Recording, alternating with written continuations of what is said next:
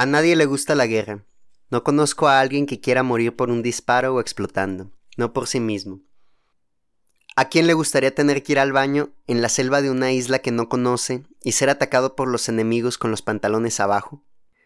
¿Quién nos estremecería de contemplar la miseria humana de los soldados que mueren de hambre mientras defienden una posición por nada, porque tienen que seguir órdenes?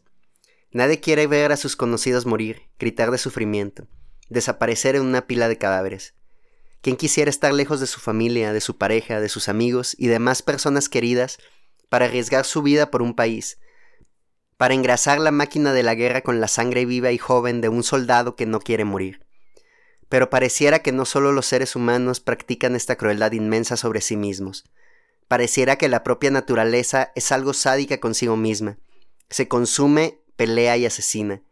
Y sobre esa masa olor a muerte le dice el gran sí a la vida. De esto trata la canción de Explosions in the Sky que vamos a explorar hoy. Have You Passed Through This Night?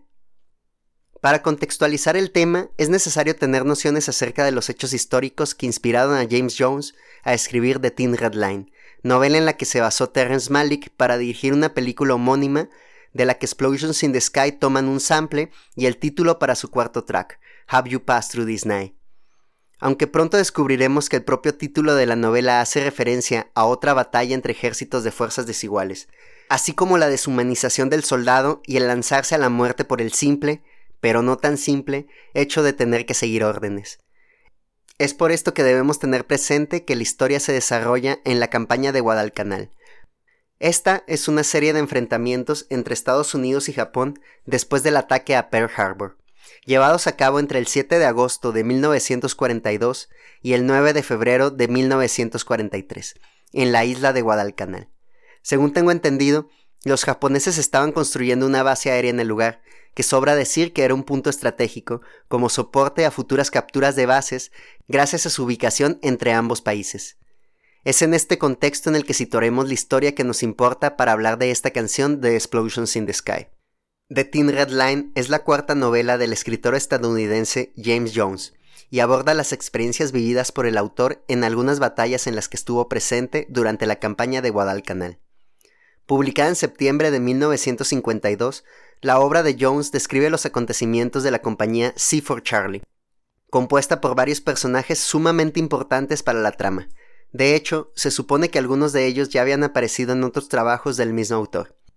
Aunque la novela, de más de 400 páginas, está escrita en tercera persona, logramos conocer los pensamientos de cada uno de ellos, la obsesión por la propiedad, el anhelo por ver a la pareja, los deseos de gloria, el miedo indescriptible a morir, la sensación de vacío de seguir órdenes nada más, el orgullo, la lástima, el coraje.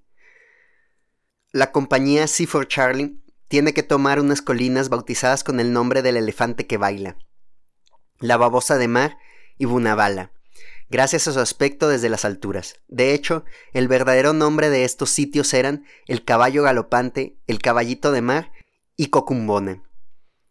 La trama comienza en el barco, mientras nos presenta la mayoría de los personajes saltando de una conciencia a la otra, camino a la isla de Guadalcanal, un lugar del que ni siquiera se tienen registros geográficos precisos, con un grupo de soldados compuesto por gente joven, que no estaba nada preparada para la guerra. Luego de un desembarco inesperadamente tranquilo, la compañía C for Charlie se adentra en la jungla. Luego comienza a llover. Después verán a una caravana de heridos que vuelve al campamento, siendo esta la primera vez que los soldados contemplan la muerte inminente que puede esperarles en la primera línea. Entre las escenas de la novela que me gustaría destacar está la del primer integrante de la compañía que mata a un japonés.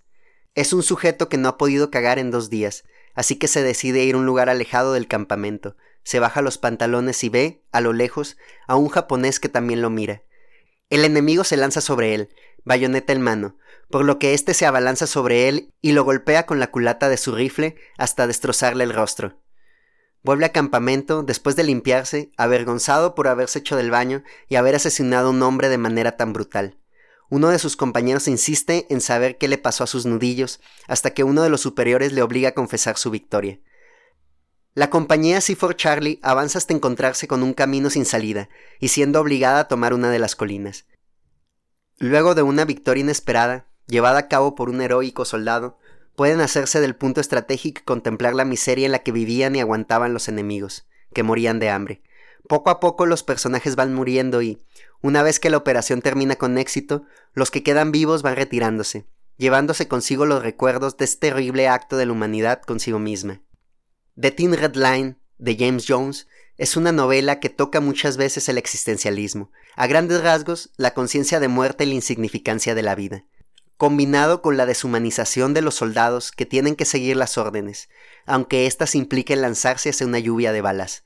Es así como en varios momentos encontraremos fragmentos que nos remitirán a esto. Por ejemplo, cuando la narración se focaliza en el cabo Five, al pensar en su propia valentía, que era un sinsentido por donde lo viera. Cito.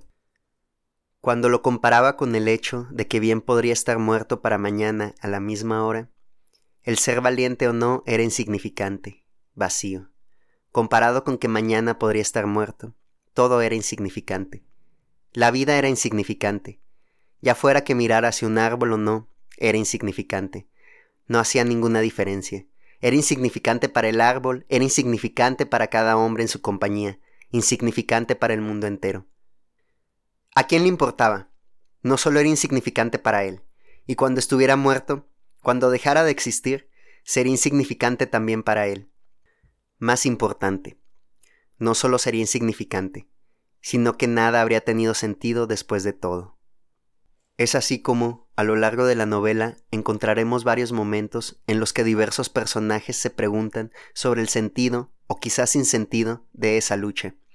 De la misma manera, encontraremos el tema de la deshumanización del soldado en varias ocasiones a lo largo de la novela. Entre los fragmentos que destacaría se encuentra el siguiente. Cito. A él ya no le importaba mucho sentirse humano. Cuando los otros llegaron, él se arrastró silbando para sí mismo una canción llamada Soy un autómata, con la tonada Que Dios bendiga América. Ellos pensaban que eran hombres, todos pensaban que eran personas reales, en verdad lo pensaban. Qué gracioso, creían que tomaban sus decisiones y manejaban su vida. Y orgullosamente se llamaban a sí mismos seres humanos libres e individuales. La verdad era que ellos estaban allí, y que se iban a quedar allí, hasta que el Estado, a través de otros autómatas, les pidieran ir a otro lado, y entonces irían, pero irían libremente, por su propia elección y voluntad, porque eran seres humanos libres e independientes. Bueno, bueno. Tampoco puedo olvidar la famosa línea de Band, que en las adaptaciones de cine sería dicha por otros personajes. Cada ejército es más grande que cada hombre en él, el tipo de pensamiento que llevaría un soldado que desvariaba a gritar. Sin importar lo que digan, no soy un engranaje en una máquina. Sí, esa máquina lubricada con sangre.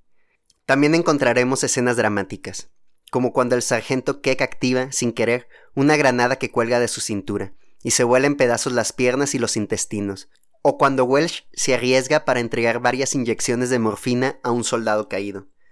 Asimismo, cuando Five recibe un disparo en la cabeza y, mientras sufre el dolor de pensar que está a punto de morir, sobrevive, solo para saber que su herida es tan insignificante, una simple fisura en el cráneo, que tiene que volver a la primera línea en lugar de retirarse, como muchos, a un hospital en Hawái y luego trasladarse a Estados Unidos, como un veterano condecorado.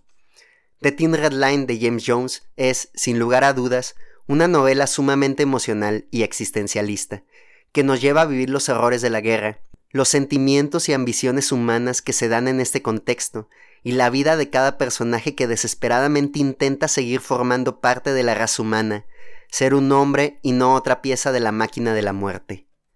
La primera adaptación al cine de la novela, titulada The Thin Red Line, fue dirigida por Andrew Martin en 1964. Es una versión más o menos libre que condensa a la gran cantidad de personajes en tres, Five, Doll and Welsh, siendo estos últimos los protagonistas del film. Cabe destacar que no hay monólogo interior que nos haga conocer mejor los pensamientos de los personajes, además de que aparece una frase que nada tiene que ver con la idea de la delgada línea roja, que dice, hay una delgada línea roja entre la locura y la salud. Se mantienen varios elementos de la novela, como la forma de elefante de las colinas, los bombardeos nocturnos, la vista de la caravana de heridos, el acto heroico de Welsh al entregar la morfina, así como algunos diálogos que también aparecen en la versión de Terrence Malick. Entre estos ejemplos está en el que un superior le dice a un soldado, que esta sea la última vez que me dice que tengo razón. Sin embargo, en esta adaptación se insiste en hacer de Walsh un personaje despreciable y acentuar su relación conflictiva con Doll, en quien se encarnarán personajes como Wit, que había escapado y desertado tan solo para ser recapturado por el ejército y volver a la batalla, o Bell, quien tenía muy poco tiempo de casarse y se carteaba con su esposa, de cuya fidelidad desconfía durante toda la novela. Este personaje también absorbe la escena de cuanto tiene que ir al baño y se encuentra con un japonés, aunque lo mata con disparos y golpes, sin usar la culata, como en la historia de James Jones.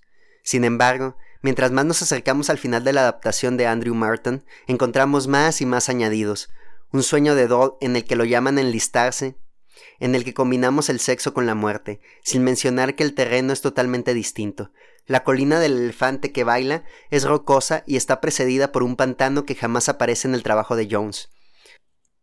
Luego de otra escena añadida en la que logran llegar al punto estratégico gracias a un plan de Doll.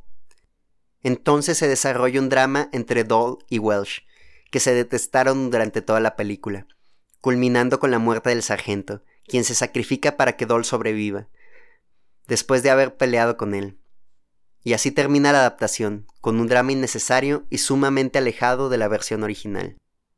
El sample que da título y aparece en la canción Have You Passed Through This Night es de la segunda adaptación de la novela de James Jones, The Thin Red Line, de 1998, dirigida por Terrence Malick, con música de Hans Zimmer y por supuesto un enorme elenco de actores consagrados, Sean Penn, Adrian Brody, Jim Caviezel, Ben Chaplin, George Clooney Jared Leto, Woody Harrelson y demás.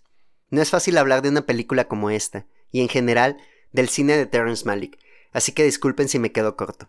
De hecho, antes de escribir esto encontré varios videoensayos en YouTube que me ayudaron a delimitarme un poco. Esta versión también es una adaptación más o menos libre del libro de Jones, aunque no tiene tantos agregados como la de Andrew Martin. Por el enorme casting podemos imaginar que aparecen los personajes principales de la novela, que son varios, y no como en el film de 1964, donde la mayoría de ellos eran absorbidos por Doll, aunque la atención se focalizará en el soldado raso Edward Witt, quien había huido del ejército para vivir en una comunidad de nativos en Malasia. Este es interceptado por el sargento Edward Welsh, con quien tendrá una relación complicada ya que ambos viven en mundos distintos. Witt contempla la naturaleza y se pregunta por la mortalidad, mientras que Welsh dice, como en la novela, que en este mundo un hombre no es nada por sí mismo. Encontraremos escenas clave del libro, como el momento antes de desembarcar, la marcha de los heridos, cuando el sargento William Keck se vuela las piernas al activar una granada por accidente, la línea de fuego suicida que intenta tomar la colina, las acciones heroicas de Jack Bell, la juerga después de la toma de posición japonesa, la carta de la esposa de Bell, entre otras. Sin embargo, a diferencia del texto de Jones y de la versión de 1964, esta vez es Witt quien se sacrifica por sus hermanos. Luego todos vuelven en barco. Cabe destacar que en ambas películas se omiten las relaciones homosexuales entre soldados, que sí son focalizadas en la novela de James Jones. La película de Terrence Malick reflexiona sobre la maldad inherente en la naturaleza, ese corazón en pugna, además de recalcar el tono existencialista que ya de por sí tiene la novela. Todo esto se acentúa con las voces en off típicas de los largometrajes de Malik, que nos llevan directamente al monólogo interior de los personajes, principalmente de Witt. Justamente es uno de estos diálogos el que fue escogido por Explosions in the Sky para Have You Passed Through This Night.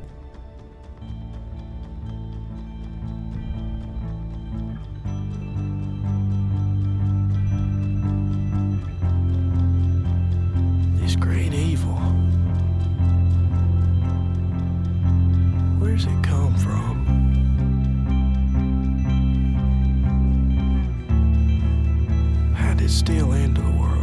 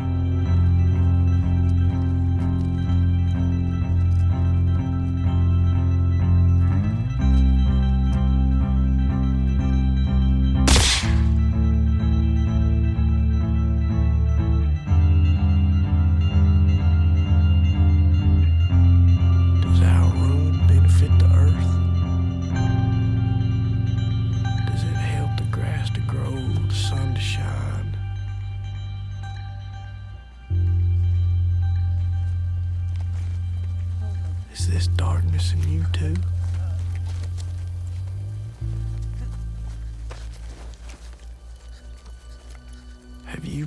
Este gran mal. ¿De dónde viene? ¿Cómo penetró en el mundo? ¿De qué semilla? ¿De qué raíz creció? ¿Quién está haciendo esto? ¿Quién está matándonos? Robándonos la vida y la luz. Burlándose de nosotros con la visión de lo que pudimos saber. ¿Nuestra ruina beneficia a la tierra? ¿Ayuda al pasto a crecer? ¿Al sol a brillar? ¿Esta oscuridad está también en ti? ¿Has atravesado esta noche?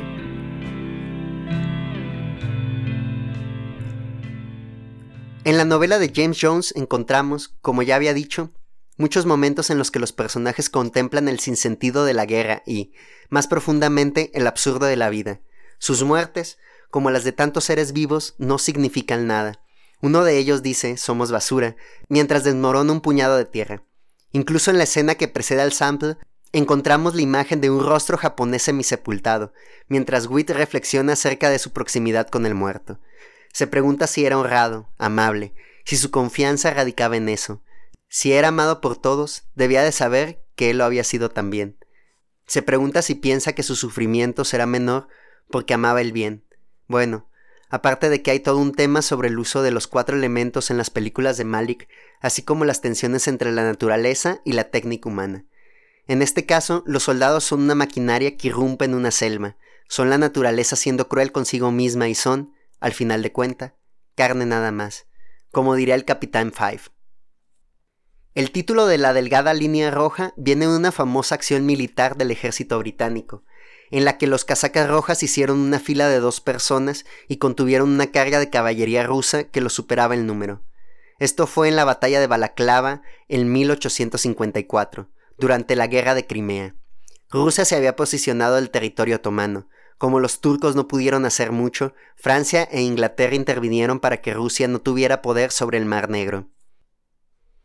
La campaña fue dirigida por dos generales que tenían mucha rivalidad, Lord Duncan y Lord Cardigan, y cuentan que en una batalla anterior Lord Duncan no intervino y dejó solo a Lord Cardigan, por lo que más tarde, en la batalla de Balaclava, para no sentirse cobarde, hizo que su carga de brigada ligera se lanzara contra la artillería rusa, abrazando su destino trágico con orgullo y fuerza, la calma que trae consigo la aceptación de su propio final. Hay diversas obras de arte sobre esta batalla, como lo es la pintura de William Simpson o las tres representaciones en películas. De hecho, el poeta británico Lord Alfred Tennyson les escribió un poema que se llama La carga de la brigada ligera, en 1854. Aquí les dejo la segunda parte en la que, como en The Moon is Down de John Steinbeck y The Thin Red Line de James Jones, se deshumaniza al soldado y se le orilla a pelear hasta la muerte. Adelante, brigada ligera. ¿Algún hombre desfallecido? No, aunque los soldados supieran que era un desatino. No estaban allí para replicar, no estaban allí para razonar, no estaban sino para vencer o morir. En el Valle de la Muerte cabalgaron los 600. No quisiera terminar esta reseña sin hacer referencia a las dos últimas canciones del álbum The Explosions in the Sky. Creo que A Pursman Memory tiene que ver con lo que dice el teniente Prackle en The Moon is Down. Cito, Usted ya no es un hombre, usted es un soldado. Su comodidad no es de importancia y, teniente, su vida tampoco es de mucha importancia. Si usted vive, tendrá recuerdos. Eso es todo lo que tendrá. Mientras que la canción With Tired Eyes, Tired Minds, Tired Souls, We Slept me hace pensar mucho en la contraportada del álbum. Aquí encontramos el mismo cielo nublado de la portada, solo que despoblado de aviones y ángeles. Además de que los soldados que apuntaban sus bayonetas hacia arriba han desaparecido para dar lugar a un mar cercado con una malla metálica. La batalla ha terminado.